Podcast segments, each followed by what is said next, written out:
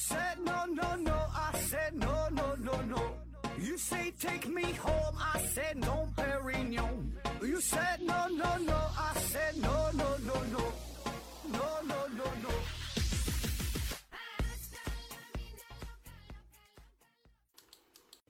拼命探索，不计后果。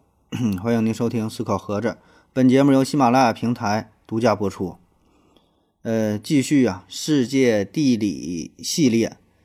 呃，今天呢，咱们聊一聊世界上那些比较奇葩的首都。那一说国家首都啊，咱们首先想到的就是一些比较著名的城市啊，比如说咱的北京，对吧？然后俄罗斯这个莫斯科。美国的华盛顿啊，法国的巴黎啊，英国的伦敦，日本的东京，韩国的首尔等等等等，有很多这个有名的首都啊，这些大都市啊，国际化的大都市。那往往呢，这个一国的首都呢，也是一个国家的政治中心、经济中心、文化中心等等等等各种中心啊。但是呢，有一些国家的首都啊，它就比较特殊，它呢很可能不是这个国家最大的城市。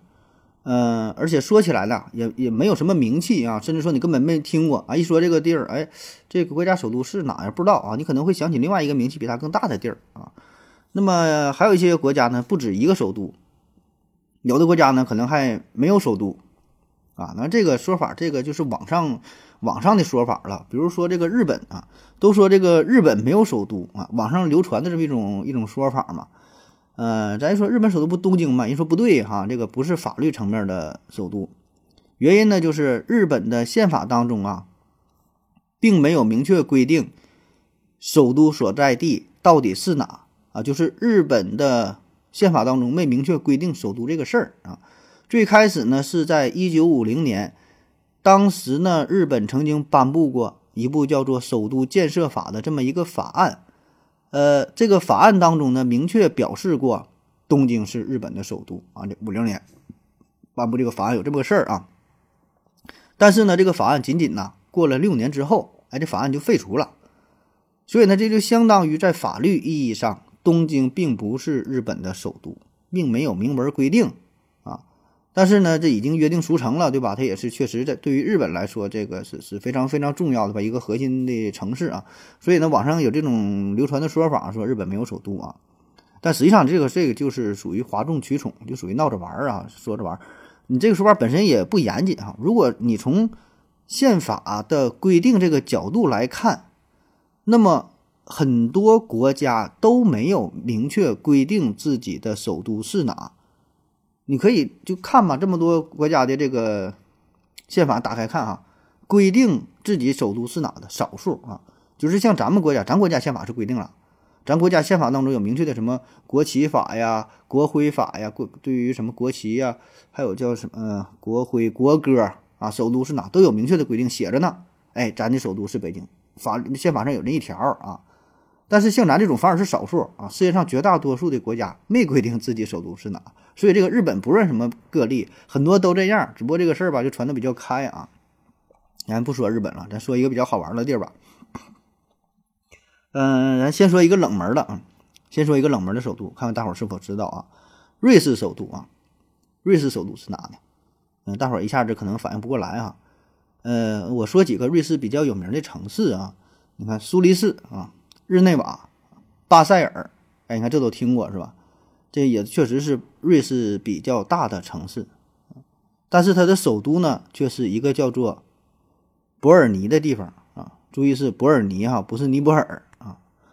那如果您经常听咱的科学节目的话，一听到伯尔尼这个地儿呢，首先可能会想到的是爱因斯坦啊，因为爱因斯坦呢曾经在瑞士伯尔尼一个专利局。工作过，可在这里当一个小职员儿啊，而且呢，他确实在这段工作期间呢，发表了重要的理论啊，相对论，哎，就是在伯尔尼这段这段时期，利用业余时间鼓捣鼓捣，整出这么一个事儿，然后就出名了嘛。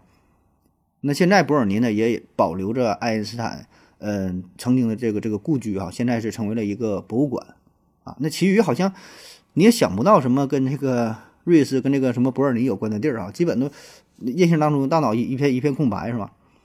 那作为一个知识点嘛，其实这个事儿呢也很好记哈。伯尔尼啊，瑞士首都伯尔尼，记住了啊。这伯尔尼呢本身，伯尔尼啊，这个是英语有点像这个熊啊，就熊啊，贝贝尔贝尔吧，就差不多吧，就这个音啊。那么在伯尔尼在德语当中的发音呢，就是熊出没的意思，就是熊的意思啊。这就所以呢，它也叫熊城啊，确实叫熊城啊。这伯尔尼叫熊城，也叫钟表之城。嗯，瑞士手表也很有名的吧，世界最有名的了。所以它叫熊城，叫钟表之城啊。那为啥叫熊城？倒不是说这个地方熊特别多啊，而是呢，在很久很久以前啊，这座城市的创建者呢，有一天他出突发奇想，说给这个城市起个什么名呢？哎，就出去打猎。他说打到啥算啥，就看这个第一个猎物啊，看是啥东西，然后呢，以这个猎物的名字给这个城市命名。啊，出去打猎啊，打到的是一只这个大狗熊啊，所以就说熊城。然后我想这玩意儿也是挺巧，你说打着一个乌龟，打着一个野猪啥的。这这这个龟城、猪城哈，也就不太好听啊，打了个熊还行啊。这个伯尔尼成为首都呢，也就是最近这一百多年的事儿啊。因为在过去相当长的时间里呢，瑞士并没有一个固定的首都。有一种说法是，他们这个首都是轮流着用啊，轮流换。这我没查到特别确切的这个这个证据吧，反正是没没有太固定的首都啊。那直到是一八四八年四月二十八号。伯尔尼才正式成为瑞士联邦首都啊，也成为了瑞士的这个这个政治和外交中心啊。那早在公元一二九一年，瑞士永久同盟就成立了。当时呢只有三个州啊，后来呢各个州才纷纷加入啊。现在瑞士有二十六个州啊。那么和其他的就欧洲其他那些一级行政区不太一样，就瑞士的这个州吧，它的自治的权利呢是相当大啊，就自己干自己的，互相不影响。呃，主要。最重要的啥呢？就是一个外交的权利，就是各个州在一起，就是以瑞士这个名义进行外交。那么剩下的活动，各个州都是自由活动，谁也不干预谁。那在一七九八年，拿破仑呢是出兵吞并了瑞士啊，成为了赫尔维蒂共和国。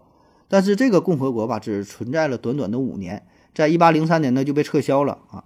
所以瑞士呢重新开会啊，决定呢划出六个实力比较强的州，成为呢领导州。以后呢，国家的会议呢就在这个六个州当中啊轮流举行。之后呢，六个州又削减成三个州啊，就是这个苏黎世啊、伯尔尼还有这个卢塞恩啊，这就是三个重要的州，也重要的城市嘛。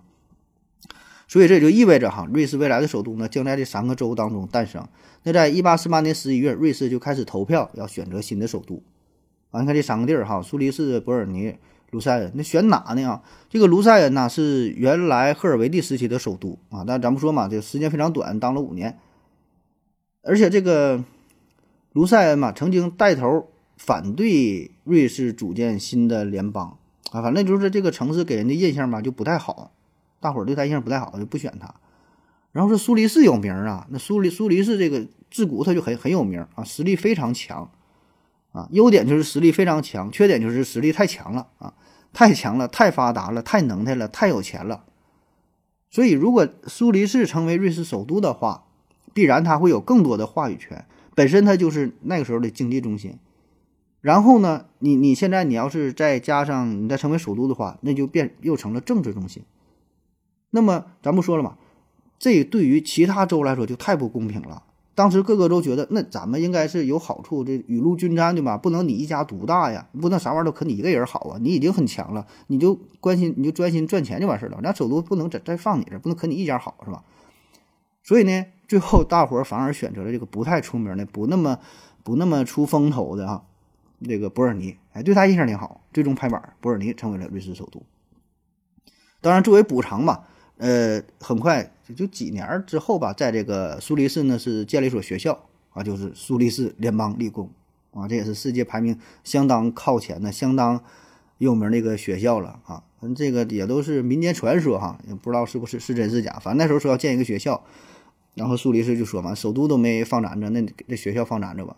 然后说也是给他点面子啊，就就放那了，要不然不定，要不然不定就放哪了啊。而且咱从这个地理位置上来看吧，这个伯尔尼的位置啊也是比较适中。你看啊，你看这地图啊，呃，打开瑞士地图一看，这个伯尔尼呢是正好处在苏黎世、这个日内瓦还有巴塞尔的中间，而且你看人家位置也是很巧妙啊，交通呢也非常便利。然后再加上这瑞士联邦本身重视这种分权的制度啊，不是那种集中，它分权。不想把一个城市做得特别大，然后冷落了其他城市，对吧？大伙儿也有钱一起挣嘛，对吧？有财一起一起一起发财嘛，对吧？所以呢，也有一种说法说，这个伯尔尼是瑞士的行政首都，苏黎世呢是它的经济首都，日内瓦呢是它的外交首都啊。当然，这个日内瓦刚才没说好，日内瓦是瑞士更有名的一个一个城市了。但一说到日内瓦，咱第一印象没把它想成一个城市，感觉日内瓦像一个国家一样，一整个开会就在日内瓦是吧？什么各种总部，呃，什么国际什么各种组织办事处，什么国际红十字会呀、世界卫生组织啊。什么联合国什么玩意儿的办事处好像都在日内瓦，哎，对，就是这些东西都往日内瓦这放啊，人家专门就整外交这个事儿，所以我觉得这么设置也挺合理的。对于一个城市来说，对于一个国家来说，对吧？每个地方都有它闪光的闪光的点，然后呢，能促进每个各个的发展。你把都一都集中的话，城市太大也有社会病啊。所以这个反正一个人一个想法吧啊。下一个哈，说说华盛顿。说说华盛顿啊，美国首都华盛顿啊，全名呢叫做华盛顿哥伦比亚特区，哎，这个名哈，华盛顿哥伦比亚特区，哎，它呢是位于弗吉尼亚和这个马里兰州之间啊，简称呢叫华都啊，或者叫华府啊，华府天地啊。那么从它这个名字能看出来，它有两个身份哈。咱经常说美国首首都不是华盛顿吗？这个不全哈。你要这么回答的话，呃，应该是不能给你分儿啊。叫华盛顿哥伦比亚特区，那么前面这个华盛顿市就代表着它是美国的首都啊，是大多数美国联邦政府机关、各国驻美使馆、世界银行、国际货币基金，还有什么美洲国家组织等等这些国际组织的所在部啊，是在华盛顿啊，这是美利坚的政治政治中心、政治枢纽。而还有另外一个部分，哥伦比亚特区啊，哥伦比亚特区为什么要单独说这个事儿啊？特区特区啊。非常特殊嘛，非常区嘛，是吧？一个特殊的区域啊，这就说明呢，它属于美国联邦政府直接管辖的单独的行政区域啊。这个地儿它很特殊，它并不隶属于任何其他的州，哎，它就自己直接跟美国联邦中央这个政府直接对话啊。这个很重要啊，这个很重要，要不然的话，它隶属于一个州的话，那性质完全就不一样了啊。然后美国还有另外一个州啊，叫华盛顿州，那是另外一回事了，那是在大西北角了，跟这个华盛顿也没有什么太大关系啊。所以这个你得答全了啊。嗯，那咱看看这个华盛顿的地图啊，华盛顿的地图呢也很有意思啊，它是一个缺了半边的一个正方形，或者应该叫叫菱形吧，不是特别正，但也差不多吧，像一个正方形，但是它只有一半啊，不规则，上边这边规则有个角，下边这块呢缺一半啊，很奇怪。那么华盛顿啊，这个地儿呢，一开始呢，它是一个一个菱规则的菱形，因为就是人为设计的画的这么一片地儿啊。这个美国首都吧，也是非常坎坷、非常崎岖啊。最开始呢，是想定都在费城或者是纽约啊，就这样大城市啊。那时候纽约和费城已经就是中心的城市了，也有很多人，也很发达啊。但是中间出了一些幺蛾子啊，在一七七五年。嗯，北美爆发了反抗英国的战争，然后呢，费城是成为了独立运动的中心。那么第二年哈，一七七五年的七月四号，就是独立宣言，啊，独立宣言签署了，批准了，是在这个费城，啊，所以费城这个地儿本身就承载了很多的意义啊，非常重要。独立宣言在这签的嘛，然后就，呃，代表美国不独立了嘛，啊，这是七月四号啊，美国独立纪念日啊。所以呢，美国刚刚宣布独立的时候呢，大陆会议等国家机构都是在费城开会啊。费城呢，也是就事实上那个时候，它就是美国的第一任首都了，对吧？很多事儿它都是在费城来干的，这么多的大事儿啊。但是呢，这里边出了一个啥事儿呢？就是一七八三年，驻扎在费城的大陆这些士兵啊，大陆军这些士兵啊，要求联邦议会支付他们在独立战争期间的工资啊。你看你打仗，你得给人钱呢，说这战争也打完了啊，现在平稳了，给人拿钱呢。当时据说有四百多个老兵哈围攻了这个邦联议会大厦，啊拿钱啊，但是邦联议会没有钱了，就是这真没钱呢，不是不给钱，真没钱了，打仗都打成这样了，哪有钱拖欠农民工工资哈？不给钱，这帮老兵呢不依不饶啊，跟那围着啊，那个黑心老板不给钱啊，你快还还钱给钱啊，就是喊。然后那个邦联会议就没有招嘛，就想调动呃这个地方警察来保护自己。然后他就向这个就是在费城嘛，然后他就向那个宾夕法宾夕法尼亚州求助，啊，向这这个向这个州的这个警察呀部队嘛求助。然后呢，宾夕法尼亚地方议会一看这个事儿吧，这帮老兵也挺有道理哈，确实挺值得同情的。你说上战场出生入死跟你们打仗，打完仗回来了不给人开工资，你这也不不叫人办的事儿啊。所以呢，宾夕法尼亚州哈没派兵，没派出来人儿保护这些议员的安全。然后这些议员一看，那哎呀，你说自己哈这么大的权力哈，但是呢，居然控制不了呃一个州政府啊，没法派兵来保护自己。觉得这事儿不妙，所以呢，马上哈就跑了哈，离开了费城。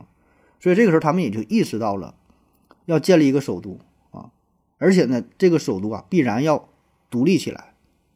就是咱们这个这个中央权力啊，还是太小了，这权力太小了，连一块自己的地方都没有，连自己的这个这个这个权力啊，调动兵这个军队的权权权力都没有。所以呢，咱不能把首都安排在任何一个州上。你你否则的话，就有一种寄人篱下的感觉。州政府一翻脸了，都能去干你，对吧？人家不听你的，所以怎么整啊？咱得专门划出一块土地啊，咱在这块单门单独划的土地上建一个首都，然后这个首都还得不属于任何州，直接归联邦政府管辖。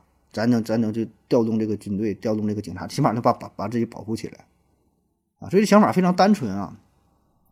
那么这期间呢，就是不从费城走了嘛，然后就暂定到纽约，因为那时候纽约已经是大都市了啊，纽那时候人就很多嘛，纽约。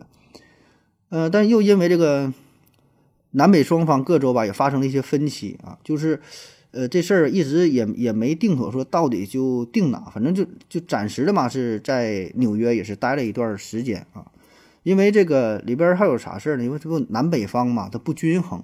啊，这里边纽约和费城嘛，都是属于北方的城市，非常的发达。那么，那么他们想把这个首都你定在北方的话吧，南方的这些州就反对呀，对吧？你你那边已经挺发达了，你这北边发达，你那边首都再放在你那边，那对咱这边南方你不瞧不起咱们吗？啊，就说你应该把这个首都放在南方，咱这这能平衡一下。你那边已经有纽约，已经有费城了，你看说的也挺有道理，是吧？所以呢，南北双方这个代表呢，就是争论了无数场，啊，但是最终也没有一个非常圆满的方案啊。直到呢，一七九零年，美国呢又通过了这叫首都选址法啊，专门整了这么一个一个法啊，选址。最终怎么定的呢？哎，决定啊，从南方北方交界的地方划出一个地儿啊，就相当于咱在秦岭淮河搁那会儿找一个地儿啊，找个找找找一个比较平路的好好点地儿啊，画一块地儿啊。那搁这块儿，咱新建一个城市，咱把它当做首都，这回行了吧？对吧？咱搁中间整一个，你们双方吧，谁也就别打了，别吵吵了啊。那么这事儿吧，其实也挺简单，挺随意哈。当时是这个杰斐逊嘛，说在一次晚宴上讨论出来的，选了个这么这么一个位置啊。最后选来选去，在这个马里兰和这个弗吉尼亚，哎，两个州沿着这个波多马克河啊，沿这个河畔划出一块土地啊，大约是二百六十平方公里，一个菱形的区域。并且呢，呃，规定哈，这个首都哈，它是不属于啊十三个州当中的任何一个州，哎，自己单独这么一块地儿啊，直接由这个联邦国会啊直接管辖啊，不属于任何州啊。当时美国就十三个州，还不像现在地盘这么大呢，那时候比较小。后来不一点点扩张，又买地又打仗啥，那是后话了。就美国刚成立的时候，十三个州，然后这个位置呢，也算是就是当时的美国的中心位置了啊，就是结合当时那个那个地图啊。啊，所以说是比较公平。那么，为了纪念美国总统这个华盛顿嘛，他在独立战争期期间的贡献，以及呢，这哥伦布发现新大陆啊，所以把这个城市命名为华盛顿市哥伦比亚特区。哎，有就是这么个名儿。呃，这哥伦比亚其实就是哥伦布后边加上 i 嘛，哥伦比亚啊，就是拉丁语后边加这么一个后缀啊，就这这这个它的名儿这个事儿啊。那这里边有这么两个小插曲儿，一个呢是。嗯，时任美国总统华盛顿啊，他是一个妻管严啊，就是他的妻子呢叫玛莎华盛顿啊。回去，华盛顿跟他媳妇儿一说，说咱们现在吧，这个国家呀要要整整个首都啊，整个首都搁这个弗吉尼亚和马里兰中间划了一片地，划了这么一个二百六十多平方公里，然后呢，新的首都啊。然后他媳妇儿一说，啊，好事儿啊，咱家不就在这弗吉尼亚吗？咱家那会儿还旁边还有地儿呢。完说的具体哪块儿啊？华盛顿呢拿出地图啊，给他一比划啊，这么一个菱形。他媳妇儿一看，你傻呀？你这咋能同意呢？你把这个往下边挪一挪呀，你往弗吉尼亚这边挪一挪呀。这一挪进来，咱家不就是在这个首都里边了吗？那以后那房子不就升值了吗？你这死脑筋，你跟他开个会，明天跟他重说一下，把这个把这个图纸改一下。华盛顿听说，哎，也对呀哈，当时也没考虑这些事儿啊，自己家在这个弗吉尼亚还有挺大的这个地产呢，对吧？这以后化成首都，保证升值啊啊！说白了，这就跟这个廊坊和这个北京的区别，对吧？你往这一步，你这边你就那你归河北，你这边那你北京你不管是五环六环的，你搭上北京的吧，那你性质就不一样了啊。而且说啥呢？你要真要挪过来，你上下班也方便呐，对吧？你你总统，你天天上班骑着自行车，你旁边还得搁河要过去，那那多远呢？你跟他开开会，往这边挪一挪啊，近近点儿。这反正现在也没动工呢吧？这个图纸是不是刚刚刚出来啊？黄队说行吧。第二天呢，骑自行车上班去，跟人研究说啊，这个咱改一改啊，咱往这边挪挪啊，就是离家近点儿。大伙儿呢，保证同意啊，对吧？那总统发话了，也不好意思反驳啊，所以呢，就成了现在的这个形状啊，挪了，跟原来预计的吧，稍微挪了点儿啊。但是吧，这里边有个附加条件啊，就是因为你已经向弗吉尼亚这边更靠近了一些，所以这边又附加了一条，就是政府的建筑只允许在首都东部的区域，也就是马里兰的这片区域呃建设啊，不允许建在西部，就是弗吉尼亚这这边土地上。完这是这个，皇顿说行，那就建就反正就这么地儿吧啊，反正就同意了啊。那么在一九七一年，终于哈，这个什么什么首都选择建设法啊，这个法案啊，呃通过，然后呢开始建设新首都啊。那这边其实还有一个小插曲啊，不是两个插曲吗？还有个插曲是啥？不甘嗯失败的这个费城啊，当时不说最开始费城首都嘛，复是费城不不失败了吗？不甘心失败啊，那么不甘心失败，他这怎么办哈？他也是进行了一些努力哈，最终呢也是跟这个联邦国会啊，就提了一些意见啊，做出一个妥协。因为你新首都建设不是说建成建成的，对吧？那罗马不是一天建成的，对吧？那华盛顿也不是一天建成的。说的在新首都啊建成之前，咱们得在费城啊临时定都十年。啊，这十年，十年之后再搬到新的首都华盛顿，然后说那就行，那也行，这事儿也挺好的吧？十年那边好好建设一个城市嘛，啊，所以这个这十年时间也是让费城啊有了一定的发展啊。那么很快十年就过去了啊，那么十年之后呢，哎，华盛顿建设的确实也很好，就原来一片大野地啊，一片一片大空地，那么拔地而起，建建造了这么一个城市，啊，建造了一个这么城市啊。是一七九二年，一七九二年十月十三号，那白白宫嘛，就在这个华盛顿啊奠基，这也标志着华盛顿这个未来美国政治中心的正式动工啊。那么经过十年啊，这个华盛顿也是初具规模。那在一八零零年，美国首都啊就从这个费城迁到了华盛顿，然后一直到现在啊也是美国的首都啊。那说到这儿啊，咱只说完了前半部分，就是。它这个首都这形是个菱形嘛啊？那为啥变了呢？变成现在这个样了哈？一个一个半菱形，缺了一缺了一半啊，缺了这个角啊。嗯，因为咱们说嘛，这个当时华盛顿特区的属于两部分，一部分是马里兰，一部分是弗吉尼亚啊。那么在搬过去之后啊，弗吉尼亚这一边区域吧，一直没有得到重视，经济呢没有什么发展啊。刚才说了嘛，这个法律上面法规上面说了，规定了。不允许在弗吉尼亚这边建什么建筑啥的啊，所以呢，就整个啊中间是以这个河为界嘛，河呃西岸河西岸的居民就感觉被孤立了一样，完全是两个世界。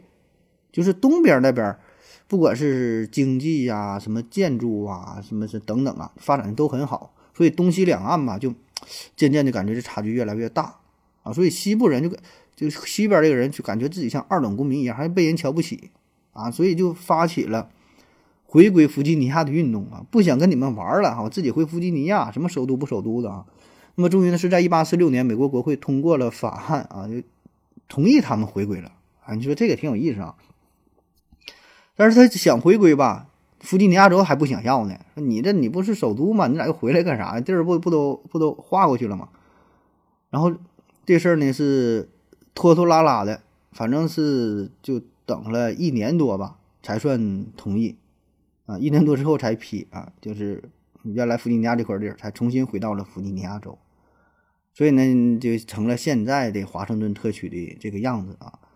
那这事儿咱现在说起来吧，就比较奇怪，就是本来你说说啊，它是首都的一部分，然后呢，居然不想当首都，对吧？他是首都还不想当首都，想重新回到这个省。然后自己这个省又不想要啊，这事儿反正上放在当时，放在咱们现在这个大环境之下，感觉有点不可想象啊。那你说自己是个首都的这个地儿、这个区啊，我又不想当首都了，不想成为首都一部分，我想回回到自己的省，这事儿啊，反正不可理解啊。那么其实这里还有一个原因，就是这个跟这个弗吉尼亚州有关哈。这个弗吉尼亚吧，它是它本来是南方的这个蓄奴州啊，啥叫蓄奴州？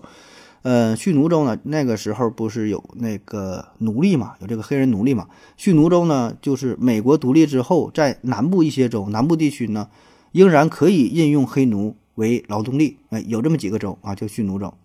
那与之相对的就是自由州，自由州呢就是不能有这个奴隶了啊，就是后来不那个那个那个是林肯嘛，在林肯统治之下，这个黑奴嘛逐渐解放了啊，就是自由州和蓄奴州啊。弗吉尼亚呢就是一个蓄奴州，有这个奴隶啊。而这个华盛顿特区当中包括的这片地儿啊，亚历山大德里亚是弗吉尼亚重要的奴隶贸易中心，搁这块交易买卖奴隶的。所以呢，为啥他要回去啊？他要回到弗吉尼亚之后呢，还能给这个，嗯，这个黑奴交易吧带来一些方便。而且呢，这里边呢还有一些，就是可以增加国会支持奴隶制的呃众议员，就是你能。能增增加这个投票啊，所以呢，这个弗吉尼亚州这居民发起请愿啊，想回就想想想想这个回去啊，回去跟待遇还能还能好点啊，所以回之后呢，最终是变成了现在的这个样子。好了，咱们休息一会儿啊。我要跟正南去尿尿，你要不要一起去啊？我也要去。哎，风姐，我要跟正南、阿呆一起去尿尿，你要不要一起去啊？好了，喝了口水回来，咱们继续聊。下一个，我们说说澳大利亚的首都啊，堪培拉。那提起澳大利亚呀，它有两个著名的城市，一个呢就是悉尼，对吧？悉尼歌剧院咱都听过，还有一个呢就是墨尔本。墨尔本好像华人也挺多的，是吧？这两个地儿是比较有名。呃，最近还有叫还有个叫呃叫布里斯班，是吧？这几年是因为旅游也是挺有名的，这澳大利亚黄金海岸嘛，这个布里斯班啊挺有名的。那么这些城市啊，确实都远在呃堪培拉之上，就这个名气啊知名度。那为啥澳大利亚选堪培拉作为首都呢？这个呢，跟刚才提到的美国的华盛顿嘛，多少呢有点像啊。这也是一个在建国之后选来选去，哎，最终呢才定都啊这么一个新建的城市啊，可以说就是原来。原来没有的啊，或者原原来不是特别有名的啊，重选的这么一个地儿啊，最终选择了堪培拉啊。当然这也是出于多方的考量吧，也是挺复杂的，也照顾了各方面的感受哈。最后做出了妥协，做出了平衡，哎，选的这个堪培拉啊。呃，澳大利亚这个国家吧，历史非常悠久啊，但是呢，它也是一个年轻的国家哈。为啥这么说？就是本来呢，澳大利亚上边嘛，人家也有原住民，对吧？自己的澳大利亚人啊，在这里无忧无虑，过着快活的生活，天天的逗逗袋鼠啊啥的，呃，在这上面自给自足。哎，那后来呢，是西方列强，主要是欧洲那帮人啊，发现了这块神秘的土地啊。最开始呢是荷兰人，后来呢是什么英国人呢？什么葡萄牙、西班牙等等吧，对吧？就是航海强国呗，接踵而至那在一七七零年，嗯，英国探险家啊，库克船长。他呢是从东海岸，从东海岸从悉尼登陆到澳大利亚，然后呢给这边土地啊命名为新南威尔士啊，呃，也就是现在的澳大利亚的新南威尔士州啊。然后库克船长传就宣布了，说大英帝国在澳大利亚拥有主权，呃，最终呢他是成为了英国人的殖民地啊。那随着澳大利亚的发展呢。慢慢就形成了六大块殖民地，也就是现在的这这几个州嘛，那，西澳大利亚州、南澳大利亚州，还有这叫北部地区啊，昆士兰州、新威尔士州啊，维多利亚州，还有这个东南有个小岛啊，塔斯马尼亚岛，哎，这咱之前也说过啊。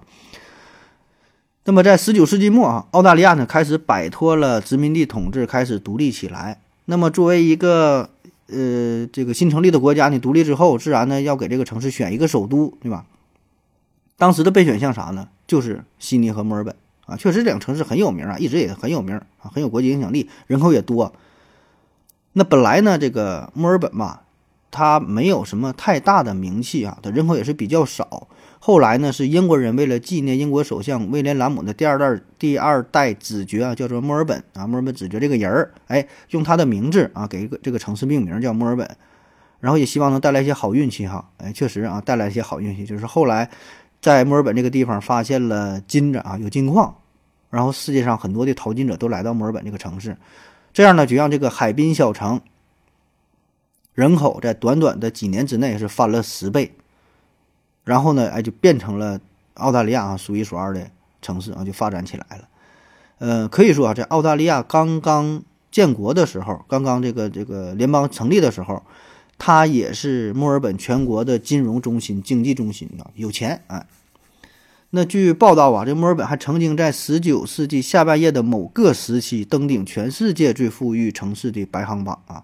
当然，这个只是据说啊，那个我没查到确切的资料啊。不过，反正有钱这个倒是真的啊。那澳大利亚呃联邦议会的驻地呢，原来也是在墨尔本，呃，甚至可以说这个就是一个临时的首都啊，这墨尔本啊。那么悉尼呢，这就更有名了。悉尼呢，这是澳大利亚第一个英国的殖民地，当时咱们说库克船长登陆就是在悉尼啊，它也是一个呃沿海城市、海滨城市啊，所以呢，它跟关跟英国的关系也很密切。那当年英国殖民者对澳大利亚的开发呢，也是以悉尼作为中心向外辐射出去的。它是东南，呃，它是东部，呃，沿海的这个这个港口城市嘛，而且这个向内陆渗透嘛。那么当时呢，很多就是从英国的移民也都是到这来的。最先到的这一个点，那就是悉尼啊。所以在澳大利亚经济快速发展的形势形势之下，悉尼就从一个殖民的据点，而慢慢形成了。整个澳大利亚的这个经济中心、文化中心啊，到现在它好像它应该也是澳大利亚人口最多的、经济最发达的一个一个城市啊。所以嘛，这问题就来了，对吧？你这个悉尼也很牛啊，悉尼也很牛，墨尔本也很牛，选谁呢？啊，选谁呢？一九零一年澳大利亚独立啊，选谁呢？呃，这边墨尔本呢是金融中心啊，又是文化中心，悉尼呢是当时最大的城市，人口最多的城市啊。首都放在哪儿？两两个城市都争。对吧？那都想当首都啊。那么这背后啊，看似是两个城市在对比，其实呢，更是这两个州在对比，就相当于两个省在对比啊。一个呢就是维多利亚州，一个呢就是南威尔士州，它俩是呃两个州啊，两个地处两个挨着的两个州，而这两个州呢也独立性极高，啊，就是两个两个国家呃两个州在在这个斗争。嗯他们也都有自己的这个诉求啊。南威尔士州这边说嘛，嗯，澳大利亚首都你不放在悉尼也行，但是你必须得放在这个新南威尔士州的境内，对吧？你放在咱们这个州的境内，对这个州内有有好处啊。墨尔本这边也表示啊，你这个首都呢，嗯，你不放在墨尔本也行，但是呢，也不能距离墨尔本太远啊。所以双方呢算是各退一步啊，做了一些妥协。最后怎么办？哎。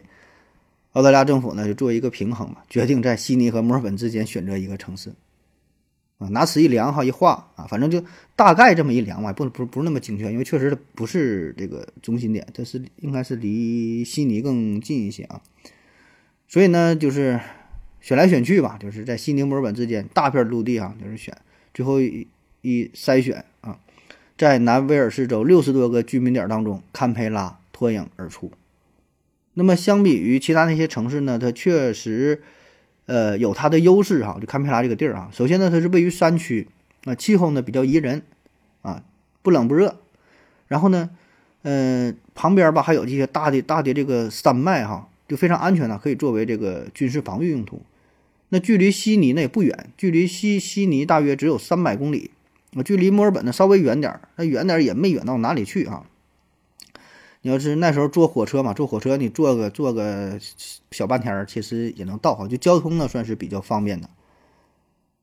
那么最后哎，就定了定了这个地儿啊，而且呢，这个当时堪培拉呀也已经有了一些移民在定居啊，嗯，那个时候就是最缺的就是人，对吧？澳大利亚地广人稀嘛，最最缺的就是人，当时也有一些移民定居，就是人口呢也还算可以啊，人口有一定的保障。此外呢，堪培拉还建了一个巨大的人工湖，是从东向西啊，把这个城市一分为二啊，也解决了缺水的问题啊，所以这个环境是很好啊。那从一九零八年开始策划，一九一三年开始动工，一九二七年建设完成，堪培拉几乎是从一片大平地哈，建设成了一个能容纳几十万人口的大型城市。而且这里有一个好处啊，就是你想想，这是一九零八年策划，一九一三年呃动工，一九二七年建成的，到现在你看也就是一百年的时间。所以它完全是一个新兴的城市，它完全是相当于一张白纸一样，就整个这个城市都是由现代的城市规划师一手规划出来的，不像是其他绝大多数的那些呃老城，是是靠那个一点点自然发展形成的，所以这个完全两样，对吧？所以呢，堪培拉这个城市啊，如果你到过旅游，你去看啊，就发现人家那个城市。建设的就井井有条，道路规划的非常整齐，非常规律，真的就像是拿这个尺啊，拿尺，然后一点点画出来的、刻画出来的一样，很少有那种什么道路错综复杂呀，居民区什么参差不齐、参差不齐呀，什么？你像很多城市也是分那个老城区、新城区，对吧？新老的那种啊，然后融合在一起呀。人那个不是啊，人就是一张白纸重建的啊，所以这有它的好处哈，可能沉淀没有那么多的历史沉淀，哎，但是呢，城市规划的好，建设的好啊，你说白了就跟一个大花园一样啊，看哪都非常规矩啊，就是堪培拉。那么再有呢，这堪培拉呀，作为一个首都嘛，它是一个内陆城市啊，这个跟悉尼和墨尔本都不一样啊。刚才说了，悉尼和墨尔本这都是澳大利亚有名的城市，也是有名的大的海港，挨着海。啊，挨着海好处呢，就是啥方便呗，对吧？交通方便呢，那沿海城市都很发达呀。那堪培拉不是啊，在内陆啊。那么对于一个国家来说呢，你看啊，这些国家都是在内陆的地方比较多，在沿海城市比较少。沿海城市适合作为交通枢纽，适合作为这个这个一个海港啊，交通比较发达。但是呢，做首都不好啊，就出于安全的考虑，你在港口上，你你你这作为。一个首都的话，那说打你就打你。战争出现了之后，那第一个打的那不就是沿海这些城市，对吧？而且确实啊，在二战期间，日本不也是派出舰艇，嗯，不也是这个这个袭击过悉尼嘛，对吧？所以呢，这选择堪培堪培拉这个确实一个很好的选择啊。下一个哈，说一说哈萨克斯坦的首都啊，哈萨克斯坦首都，呃，努尔苏丹哈，也叫阿斯塔纳啊。原来呢，哈萨克斯坦的首都呢是阿拉木图。哎，一说阿哈阿拉木图这个名字，咱应该都听过是吧？咱中国人应该都不陌生这个地儿啊。呃，那时至今日，阿拉木图仍然是哈萨克斯坦最大的城市，但已经不是首都了啊。嗯，早些年这地方是盛产苹果啊，所以也叫苹果城啊。阿拉木图。那长期长期以来呀，它也是哈萨克斯坦的什么政治中心、经济中心、教育中心等等等等这些中心啊。那从一九二九年到一九九一年，它是哈萨克斯坦。苏维埃社会主义共和国的首府。那一九九一年苏联解体，苏联解体之后，到一九九一年到一，从一九九一年到一九九七年，阿拉木图呢也是哈萨克斯坦的呃首都。那么当时是苏联解体的阿拉木图宣言嘛，就是在这地方签的嘛。所以呢，这个城市很重要，也是承载了很多的历史意义哈。但是九七年之后就换了，换到了阿斯塔纳啊，就现在又改名叫这个呃努尔苏丹。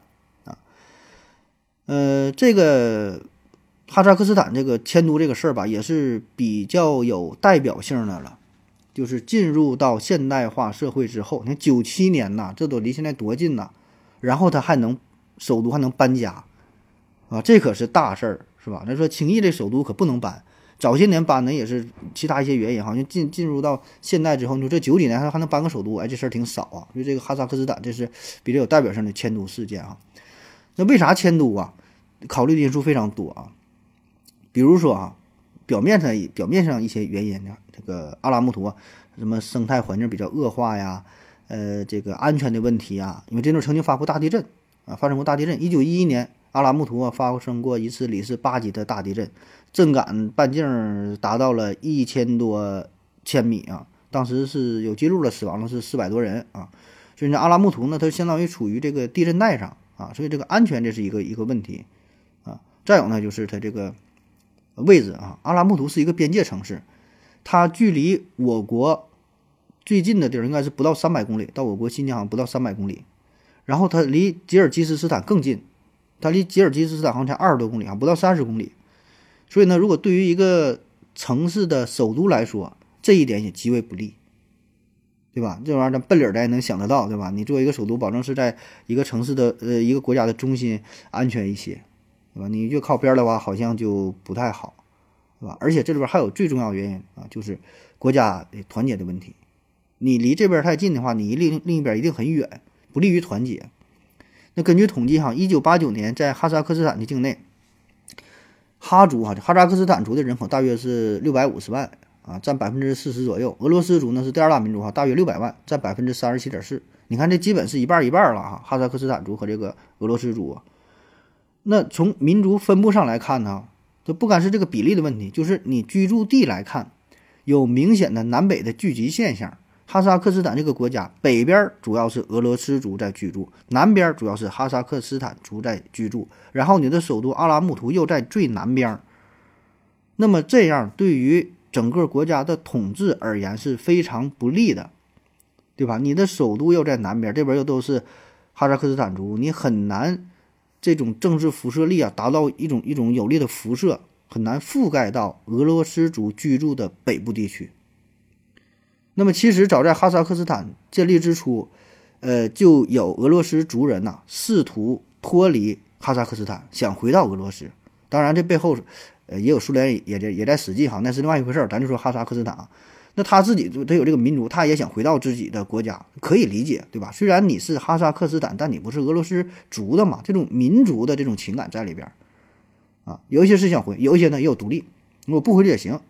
对吧？咱们分而治之，你们那边叫哈萨克斯坦，咱这边我自己独立起来，另外一个国家叫我什么俄罗斯、白俄罗斯，我叫黑罗黑俄罗斯、绿俄罗斯啥，我自己叫俄罗斯族，而且也想独立的。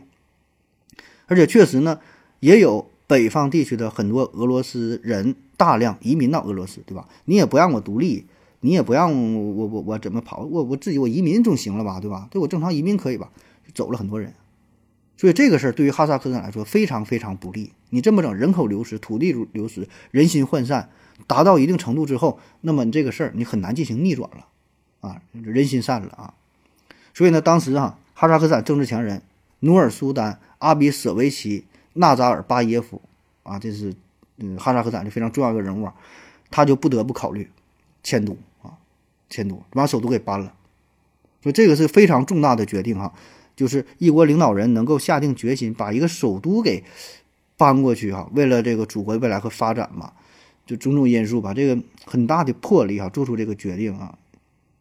所以这个首都这事儿，你想考虑因素太多了啊。表面上你讲的什么气候啊，什么环境啊，什么地震呐，是吧？这些都基础的。剩下的你说交通啊，然后呢这个经济的情况，跟周边的关系，地理的位置。啊，等等等，据说是当时考虑了三十二个条件啊，选来选去啊，选选选选选的这个现在叫努尔苏丹啊。当时有四个备选城市啊，一个呢叫做乌勒套，一个呢叫做卡拉干达，一个呢叫做阿克托阿克托别，一个呢叫做阿克莫拉啊。听这名儿都挺都挺拗口啊。这个乌勒套呢是地处哈萨克斯坦的地理中心位置，地理中心啊，交通很方便，嗯，到一圈呢都差不多一边远。那历史上确实也是聚集了很多的哈萨克斯坦啊，所以呢，定都在这地方呢是非常具备这种凝聚人心的力量啊。但缺点就是这个城市吧，缺乏水啊，什么工业基础啥的差一点，所以呢后发展后劲呢不足。而这个卡拉干达呢是它的重要的工业基地啊。嗯，但是当地吧也是这个水源呐、地质啊、生态环境啊、自然环境这方面呢差一些。然后呢，就是这个阿克托别啊，阿克托别呢是位于它的西北部，整体条件还行，但缺点呢就是位置还是稍微偏点儿，在大西北，所以定都在这儿吧很难，呃，辐射到其他各个城市啊。最终选的呢就是这个阿克莫拉，阿克莫拉啊，也就是后来改名，现在叫这个努尔苏丹这个地儿啊。这个地儿经常改名哈，改了好几回了。最早呢，这个阿克穆拉呢可以追溯到一八三零年啊，那个时候沙俄呢在这地方是修建了军事要塞啊，那时候那名呢叫阿克莫林斯克啊，阿克莫林斯克。然后一九五四年呢，苏联领导人赫鲁晓夫啊发明了那就发明发起了主动的发起了著名的垦荒运动。当时呢，阿克穆拉和周围的地区呢也被苏联政府是列为重要的粮食生产基地啊，所以这个地儿很好啊，地儿很好，土地很好。大量俄罗斯人呢也是到这里进行这个开垦垦荒，啊，所以这地方当时又改了一回名儿哈，叫做切利诺格勒哈，切利诺格勒，切利诺格勒翻译过来就是垦荒城，切利诺呢就俄语当中垦荒的意思，格勒嘛就是就是城市啊。那么直到苏联解体，哈萨克斯坦呢恢复到了呃原来这个名儿叫做阿克莫拉啊，这个名儿好像这名儿直译过来不太好啊，叫白色坟墓啊，寓意不太好，所以他经常改啊。它是地处这个半沙漠，呃半草原的这么个地带，中间呢还有一条河，啊有一条河啊叫做伊西姆河搁这穿过，所以这个地儿是不错的，视野也很开阔，土地资源、水资源等等都很丰丰富，整体环境很好。历史上呢也没有严重的地质灾害的记录啊，可以说绝对的风水宝地啊。用咱话说这就是哈萨克斯坦的龙脉啊就在这块儿，而且旁边呢也有这个基础工业设施啊、交通什么，哎都都都行。所以这个阿克莫拉对这个对于哈萨克斯坦而言哈，几乎是有着这个很大的潜力了哈，这个是不二之选啊。那如果说非要说缺点的话呢，就是它这地方有点冷哈，它稍微靠北点儿，呃，地处大约是北纬五十一度了，相当于咱国家大兴安岭这个位置了啊，挺北边了啊，所以比较冷，号称是世界第二冷的城市，说最冷的温度能达到零下四十度啊。当然，这个只是号称啊，因为世界上比它冷的城市保证有很多，对吧？它这个北纬五十一度还不算啥的，保证比保证冷的保证有。但是其他城市可能名气没有这么大啊，毕竟人家是这个首都嘛，给点面子啊，世界第二冷啊。最终呢，是一九九四年决定把首都从阿拉木图迁到了中北部城市阿克莫拉。那直到一九九七年才正式颁布迁都令，中间又磨叽了三年啊，研讨这个事儿。迁居迁居之后呢，就改名叫阿斯塔纳。阿斯塔纳什么意思呢？在哈萨克语当中就是首都的意思啊，这名就叫首都，没有什么别的意思啊。然后是在二零一九年，三年前刚改的啊，为了纪念这个前总统嘛，努尔苏丹纳扎嗯纳扎尔巴耶夫啊，就是这位政治强人嘛，又将这个阿斯塔纳改为这努尔苏丹啊。就这个事儿吧，其实挺值得咱们深思、借鉴、考虑、学习的啊。就咱现在回看哈。经过这么多年，咱回看这个事儿是一个正确的选择，对吧？这是，呃，一个很高明的一个决断哈，真是一个政治伟人，一个政治伟人，一个强人，能能有这么一个大的手笔做出这种选择哈，就是这种智慧和勇气是挺，呃，值得让人钦钦佩的，对吧？因为确实你迁都这个事儿会冒着很大的风险，因为这个成本太大了。呃，他当时提出迁都的时候，质疑声音。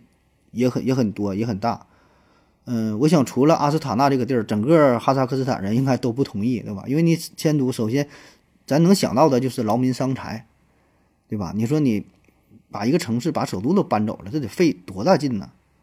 啊，而且当时短时间内也确实没看到什么效果啊。这事儿咱可以类比一下，就自己的城市，你你的这个所在的市政府、区政府是不是也有这个搬迁的举动？那么大家是什么态度是吧？也不能多说了啊，所以这确实是一步险棋啊。但是随着时间的推移吧，这个现在的反对的声音是越来越小啊，因为确实看到了这个迁都的效果，这个成绩还是挺明显的。特别是呢是在就是这个民族结构调整方面，咱之前不说了嘛，就是哈萨克哈萨克斯坦族和这个呃俄罗斯族这个比例的对比嘛，迁都之后这个效果很明显。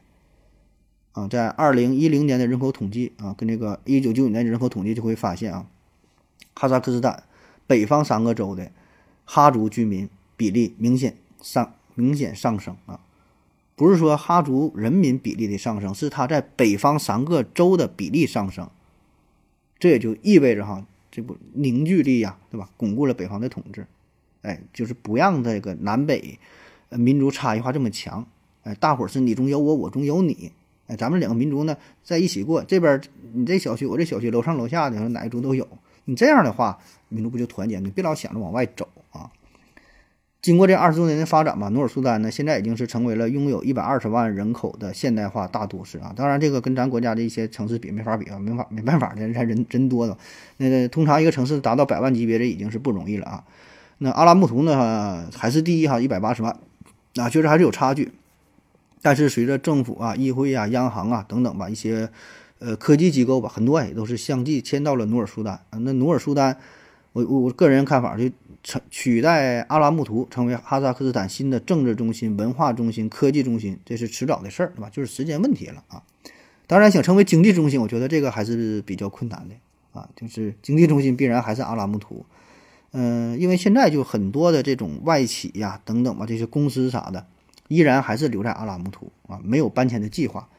呃，因为这个确实这个成本就太大了，因为投入的那么多工厂啊、企业呀，对吧？已经是定在这儿，你这个咋搬呢？所以只能这个历史的惯性继续还在这放着了啊。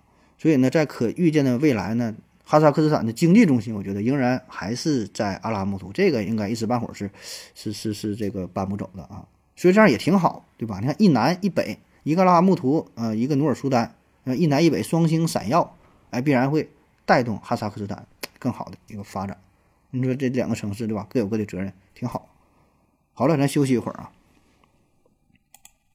我要跟正南去尿尿，你要不要一起去啊？我也要去。哎，风姐，我要跟正南、阿呆一起去尿尿，你要不要一起去啊？嗯，好了啊，尿过尿回来，咱们继续聊啊。下一个呢，我们说说土耳其的首都啊，土耳其的首都，土耳其的首都呢不是拜占庭，哎，不是君士坦丁堡，也不是伊斯坦布尔啊，而是安卡拉啊。当然，前三个名字说的都是一回事儿哈，就是都是同一个地儿，在不同时期、不同统治者给它起的不同的名儿啊，但地儿呢都是那个地儿啊。嗯，那确实呢，伊斯坦布尔啊，这个城市名气相当之大啊，也是土耳其的经济中心、文化中心、交通中心啊，但不是政治中心，对吧？它它不是首都嘛。呃，也是世界著名的旅游胜地、国际化的大都市，呃，也是世界一线城市。那么它的无论是影响力呀、知名度啊等等，也都在安卡拉之上，是吧？那确实也是在过去相当长的一段时间。嗯，伊斯坦布尔或者应该叫君士坦丁堡啊，也是土耳其这个呃奥斯曼帝国的首都啊。那它的地理位置非常特殊，也非常重要，是位于土耳其西北部马尔马拉地区啊，位于黑海和马尔马拉海之间的呃博斯普鲁斯海峡附近，扼守着海上要道啊，这么个地儿，就是。它这个地儿呢，就是你你你想从地中海到这个黑海嘛，对吧？中间你得你得经过这个土耳其海峡，那经经过这个伊斯坦布尔，然后呢，它呢又是在欧亚两大洲交界的位置上啊，所以呢，这个这个地理位置啊，就是很很少有的这种世界上少有的地跨两大洲的国际化大都市啊，也号称是。欧洲、亚洲的枢纽，号称是东西方文化的十字路口啊，这么个地儿啊。那在公元前六百六十年左右，那由希腊人呢最早在这里建成啊，那个时候呢是叫拜占庭啊，作为地中海和黑海贸易的中转站。呃，公元三三零年，罗马皇帝君士坦丁一世啊是在拜占庭建立了新都啊，命名为新罗马或者叫做第二罗马啊，俗称君士坦丁堡。那此后呢，一千多年的时间里，君士坦丁堡呢一直都是罗马帝国的首都啊，也是可以说是全欧洲哈规模最大的、最繁华、最耀眼的城市。那在十世纪左右，那时候的人口已经达到了八十万哈，八十万啊！那这公元十世纪的时候，人口达八十万，那相当牛逼了。当时是世界排名第二哈，世界排名第一那时候好像是咱们宋朝啊，这这咱咱那个咱那个首都。那随后呢是十军东征嘛，然后这个拜占庭帝国开始逐渐的衰退，啊，这领土范围呢是越来越小，最后呢只缩小到了君士坦丁堡周围的这么一个地区啊。而此时呢，这个奥斯曼帝国呢是奥斯曼嘛，那时候就开始一点点崛起啊，还没成为帝国呢。后来呢是成为了呃地跨欧亚非三大洲的奥斯曼帝国啊。那咱书说简短啊，最终呢是在一四五三年，奥斯曼帝国攻陷了君士坦丁堡。那一看这地方不错，哎，又把首都迁到了这里，还是选这个地儿啊？但觉得这个名儿不好听，是吧？这这这名儿不好听，所以呢，这个奥斯曼帝国呢就赋予了这个城市一个新的名称，改名叫伊斯坦布尔。啊，我感觉这个名儿确实挺好听啊，听着就是有点像这个土耳其语这个这个意思啊，伊斯伊斯坦布尔。那这个奥斯曼帝国呀，它不仅军事很强大啊，经济呢也很繁荣，对吧？你占着这个地儿，它不可能不挣钱呐。那地处着交通要道。对吧？那奥斯曼帝国呢，很快就取代了原来的阿拉伯人、原来的这个希腊人哈。原来他们都阿拉伯人、希腊人很会做生意啊，这这，所以他是控制这个位置嘛，是黑海对吧？红海、地中海，整个这个商路哎，都牢牢地掌握在奥斯曼人的手中啊。坐拥这个伊斯坦布尔啊，这个交通要道，啊，所以它也成为了当时欧洲最大的贸易中心啊，是赚了不少钱啊。那么在极盛之后啊，就又开始衰败呗啊，奥斯曼帝国开始衰败啊。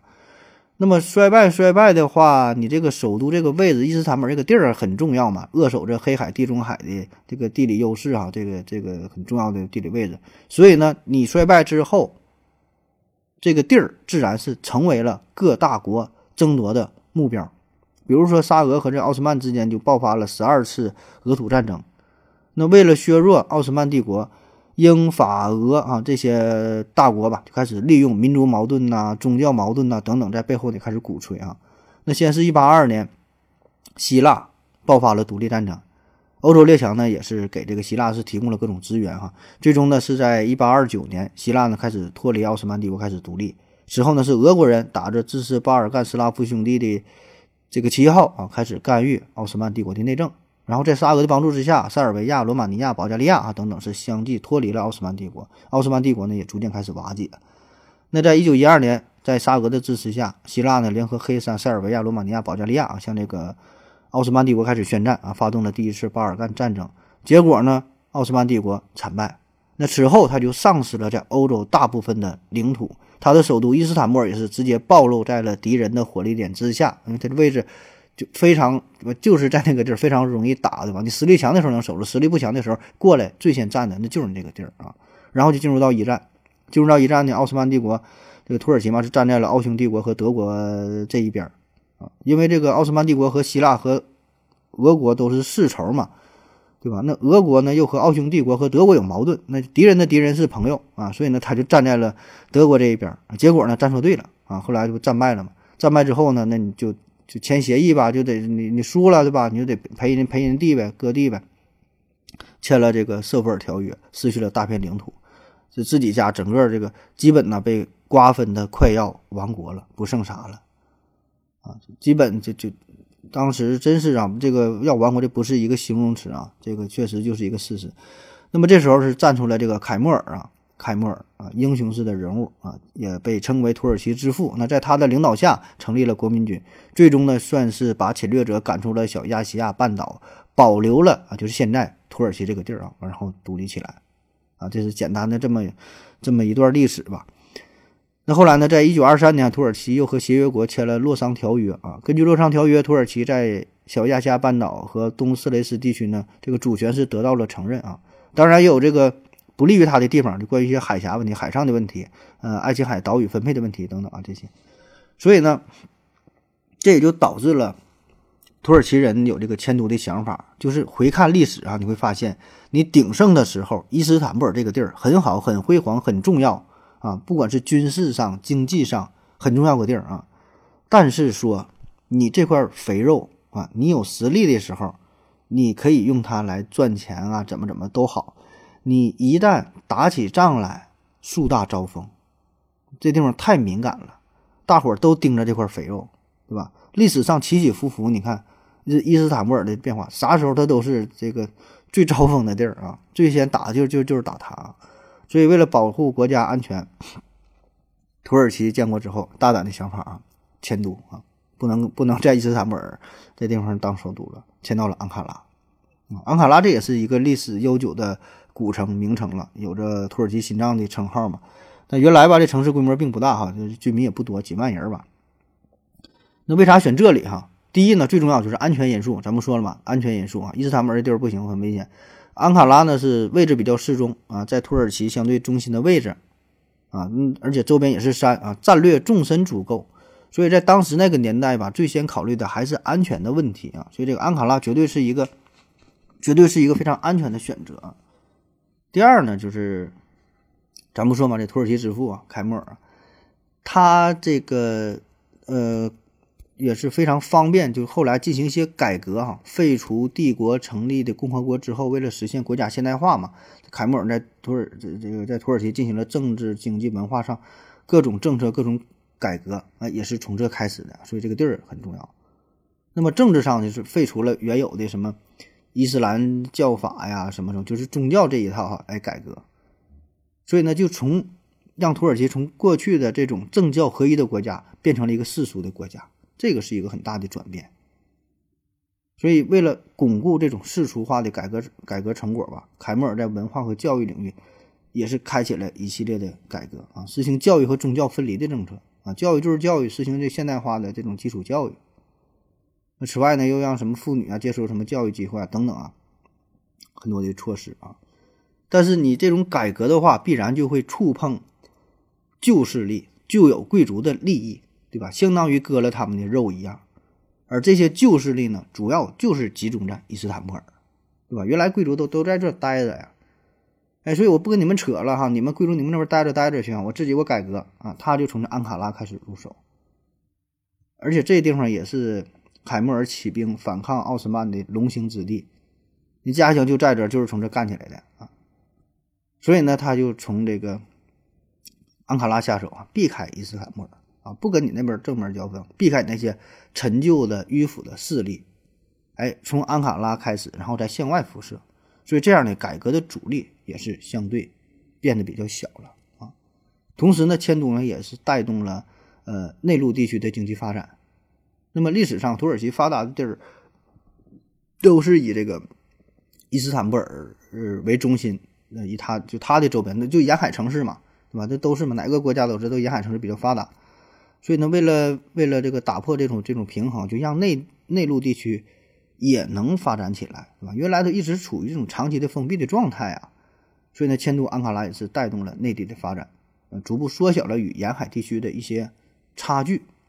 嗯，再加上它本来我说嘛，它是一个地理地理位置中心，可以辐射到全国，到哪也很方便啊。那么时至今日哈，这个土耳其呢以安卡拉为中心，建立起了很多的公路啊、铁路啊，连接大城市的。港口啊，对吧？发展成这个交通网啊，发展的很好。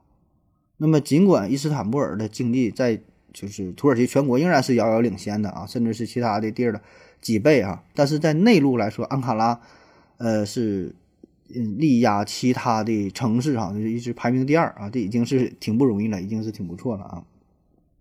所以，我们再回看这段历史吧，也是有很多启发意义哈，也是一个迁都的故事啊。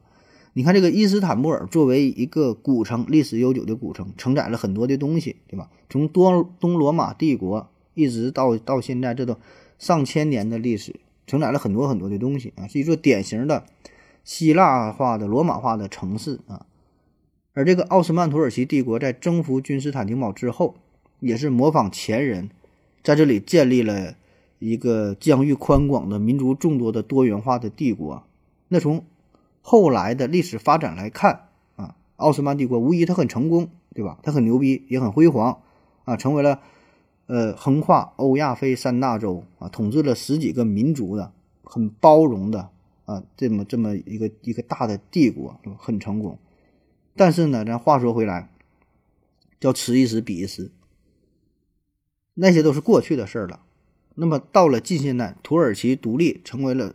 土耳其共和国已经不是在奥斯曼帝国的时候，凯末尔能够有决心啊，就是跟过去啊做一了断，咱重新开始，对吧？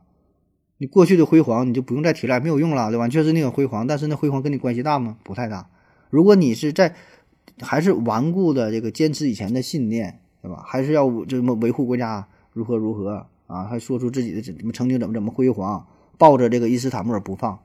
那结果呢？你的国家只能是没有未来，啊，最后被历史所埋葬，啊，所以这个就是他牛逼的地儿啊，就是凯末尔，他目标就是啥？建立一个新型的现代化的国家。那么伊斯坦布尔优点是你历史很悠久啊，但缺点是啥？历史太悠久。你历史悠久很好啊，你可以作为一个古城啊，对吧？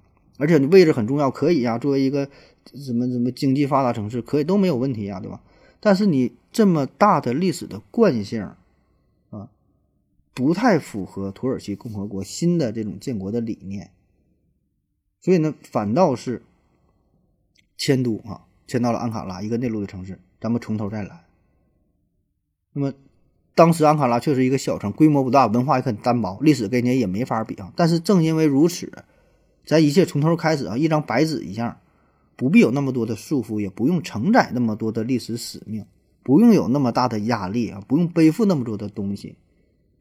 对吧？而且呢，这里边咱咱说嘛，这里边清一色的基本都是土耳其人啊，宗教势力呀、什么改革啊，什么都不如伊斯坦布尔强大，所以很符合一个新国家的定位，一个新城的定位啊。所以这个真是一个呃挺伟大的一个决定哈、挺伟大的决定。那发展这么多年呢，现在已经是呃人口也是过了五百万哈、成为了一个大的大的都市啊，这个安卡拉啊。当然，现在稳定之后吧，也有人提议了，说的要不然咱把这个城这个首都再搬回去，因为啥？过了这么多年，现在土耳其你说这国际局势是逐渐稳定，对吧？和平和发展是主旋律啊。有人说咱把首都啊重新搬回伊斯坦布尔吧，啊，因为总觉得伊斯坦布尔城市对土耳其太重要了啊，就是它的它的命脉哈，所有的东西都都集中在这里啊，那那能不能搬回去啊？有人这么说呢，一直一直没成功啊。为啥不搬哈？我觉得一方面呢是就是还是成本比较高，对吧？你迁都成本太高，对于一个国家来说，迁都成本很高。而且呢，考虑目前的国际形势吧，是表面上是和平发展是主旋律，但是呢，你说暗地里这些事儿吧，其实也并不太平，对吧？而且你再考虑到土耳其与呃当前整个欧洲的关系呀、这个 等等周边这些国家吧，是吧？这个伊斯坦布尔啊，作为一个首都的话，还是会冒着很大的风险啊。作为一个城市很很很重要啊，国际大都市什么什么都挺好，但是唯独当首都真是不太合适啊，不太合适。而且它也偏离这个土耳其的中心啊，太靠一边了。那从地缘政治上来说，伊斯坦布尔啊，就这个土耳其海峡太过重要了，全世界都盯着呢。所以你可以想象一下哈。只要土耳其发生战争，不管是跟谁发生战争，只要哪怕有一丁点冲突，保证是先打你的伊斯坦布尔，对吧？那么对于一个国家，这是一个相当不利的。好了，咱说说下一个，说说巴西首都啊。巴西首都这个也是一个著名的迁都事件哈。现在的巴西首都呢是巴西利亚啊，但是它还有另外一个更有名的城市叫里约热内卢啊。原来首都嘛，里约热内卢啊，特别是在二零一六年，这里还举办了这个这个奥运会嘛，三十届奥运会啊，在这个里约嘛，在这举行的。呃，那其实巴西第一个首都啊，是在它的东北海岸上一个叫做萨尔瓦多的地儿啊，它不太有名啊，也非常短暂，大约是在十六世纪左右。那个时候呢，是西班牙的航海家，然后到这里，然后就淘金呐，什么种植啊，哎，就是占领海外领地呗，都殖民地。当时定住在这个萨尔瓦多啊，但这个地儿吧本身就比较小哈，这个也承载不了呃这么这么大的体量哈，无法支撑说巴西这么大的国家说当首都哈，不太合适。所以呢，很快就迁到了里约热内卢啊。里约热内卢这也是一个沿海城市啊，也很发达，现在也是巴西最大的港啊。呃，城市规模非常大。那在一八二二年，巴西呢是从葡萄牙独立出来啊。那这时候也是同样面临一个问题，就是选都啊，定都定在哪呢？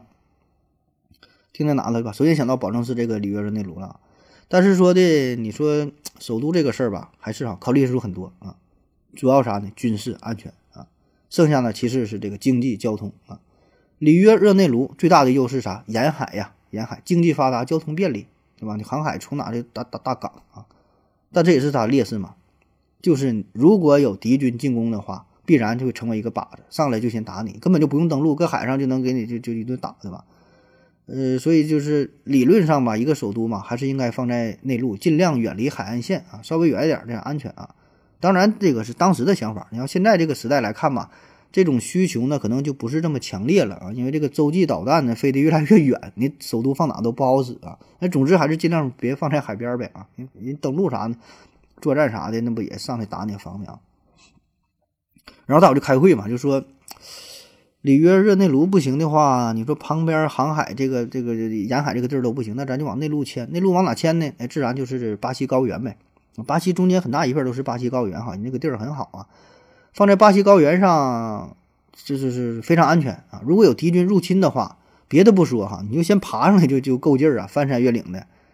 呃，整个的海平均海拔都好几百米啊，五六百米应该有吧？那个。巴西利亚嘛，它也是世界是比较有名的高海拔首都，海拔是一千一百多米啊，所以很高啊。所以你要是谁来了，你就得爬爬，累死你啊。呃，那当时选的时候，其实也是考虑了很多地点啊，因为巴西高原那个地儿非常大啊，都叫巴西高原，具体选哪呢？当时也没定论啊，所以这个事儿吧，一拖也拖了一百多年啊，直到进入到二十世纪，呃，巴西的经济啊是得到了长足的发展啊，但是又暴露出一个问题，还是这个南北不均衡的问题。南北不均衡，巴西也是南边比较发达啊，南边富裕，北边比较穷，特别是东部哈。东南沿海地区明显要比西部比较富裕，跟咱国家这个情况吧差不太多啊。所以呢，这个时候如果能把首都建立建立在这个内陆地区，建立在巴西高原上，这个意义就更加重大了。因为啥？能带动内陆，特别是带动西部地区的发展。所以呢，到了一九五五年，当时巴西总统这名是啥？挺老长，记不住了。他就说：“赶紧咱得把这个事儿定下来哈。”一百多年了，这个会还没开完嘛，是吧？首都这事还没选嘛，赶紧整吧。研究研究选，哎，一拍板选这个巴西利亚啊。这地方有很多优势啊。首先气候宜人啊，不冷不热啊，地处高原，安全嘛。地处而且地处高原的话吧，它就是环境好，气候好啊。要不然那地方你一般它都挺热的啊，就它它比里约热内卢还凉快，它高啊，足够高，一千一千多米呢，距离海岸线呢也是足够远。单纯从地理位置上来看，也基本算是巴西的地理中心啊，辐射到周围各个城市啊，去哪都差不多。哎，于是呢，在一九五六年开始动工，四年后呢建完。一九六六年四月二十一号，巴西首都正式迁到巴西利亚啊。但巴西巴西利亚的功能吧，就是比较单纯哈，它就是执行这种首都的功能，就是政治中心啊，就执行这个职能。那么单纯这一点来看呢，就它和美国的华盛顿呐、印度的新德里呀，和这个有点像哈，就是，呃，城市规模呢不算特别大，经济呢也不是特别的发达，不是那种数一数二啊，但能数三排第三、第四吧，差不多。所以就是这个功能吧，它是区分开的啊，所以这样也挺好，对吧？就是这些城市各有各的职能，并不是说非得把你说你首都啊所有东西都集中在一个地儿，对吧？这样就可以避免城市过度发展。出现城市病，现在很多地儿都是，对吧？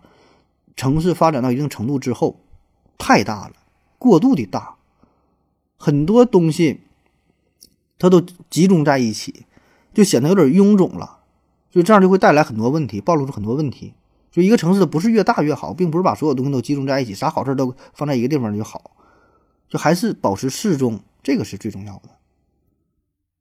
当然，这个咱们说嘛，你这个首都也不能太差，的？你这巴西利亚就这就挺，它虽然不是巴西的呃经济中心啊，但是作为首都的影响力还是有的啊。它放在这这个中西部地区啊，它就填补了中西部地区大城市的空白，辐射到周围，带动了旁边城市的发展，创造了很多的就业机会啊。所以这个影响力还是有的啊，这是它的这个这个作用啊。嗯，最后再说一个啊，最后说一个南非首都哈，考考大家，南非首都是哪哈？给四个选项：A. 约翰内斯堡，B. 比勒陀利亚哈，C. 开普敦啊，D. 布隆方丹啊。给大伙儿一秒钟的时间思考一下哈。答案呢是 B、C、D 哈，唯独没有约翰内斯堡哈，剩下那三个地儿都是南非的首都啊。南非是世界上唯一存在的官方认可的有三个首都的国家啊。行政首都是，呃，比勒陀利亚啊，也叫做茨瓦内啊，是南非的中央政府所在地。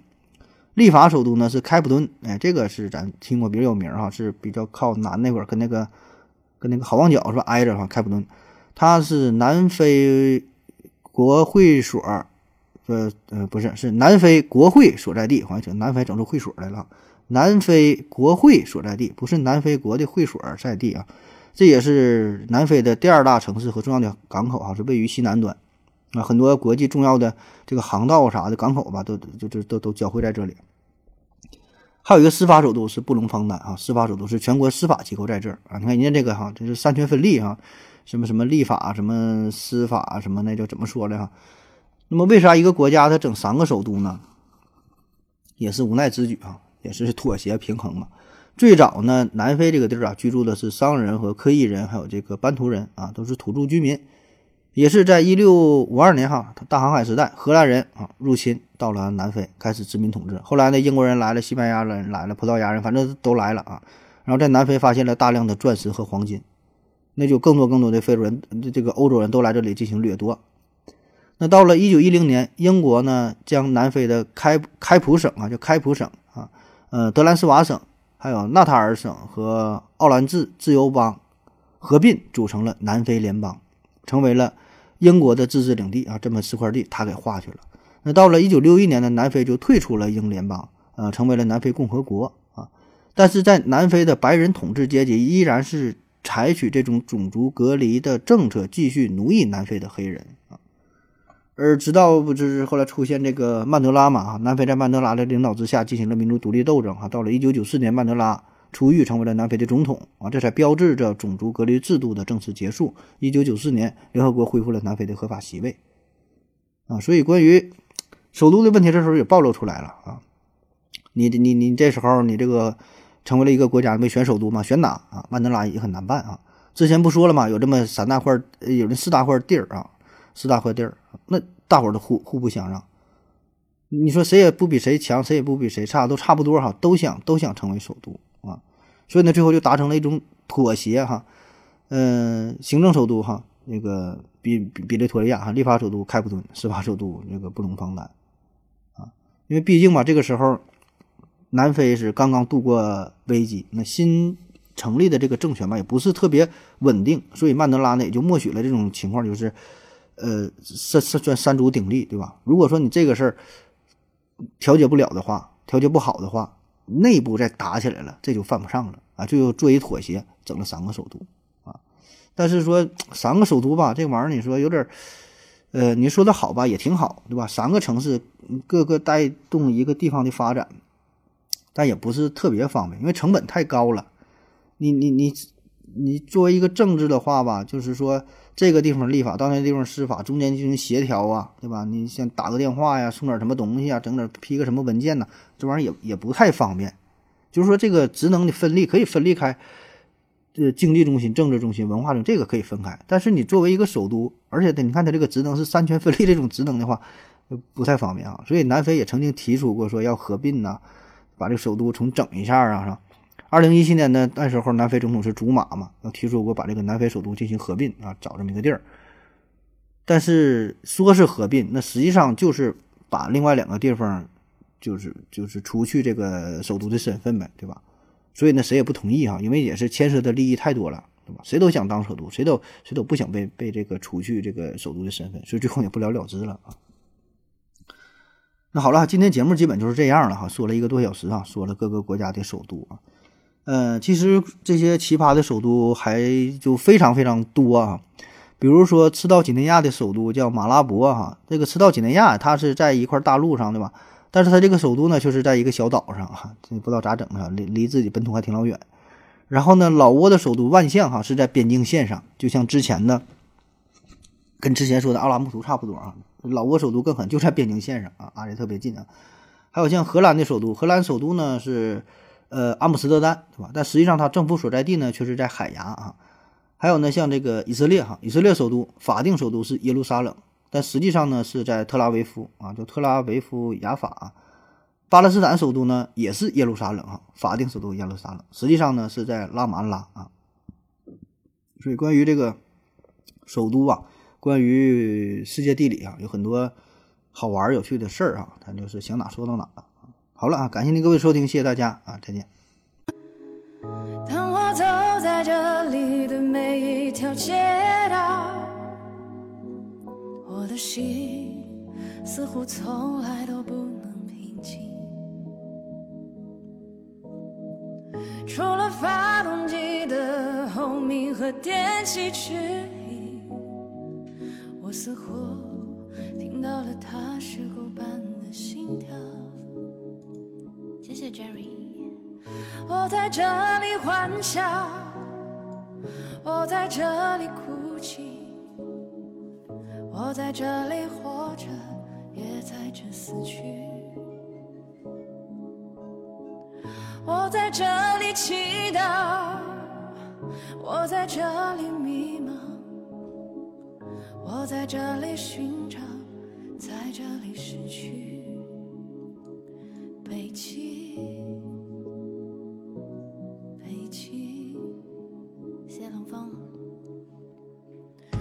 北极，谢冷风。咖陪观雨广场有三个结局，就像霓虹灯到月亮的距离。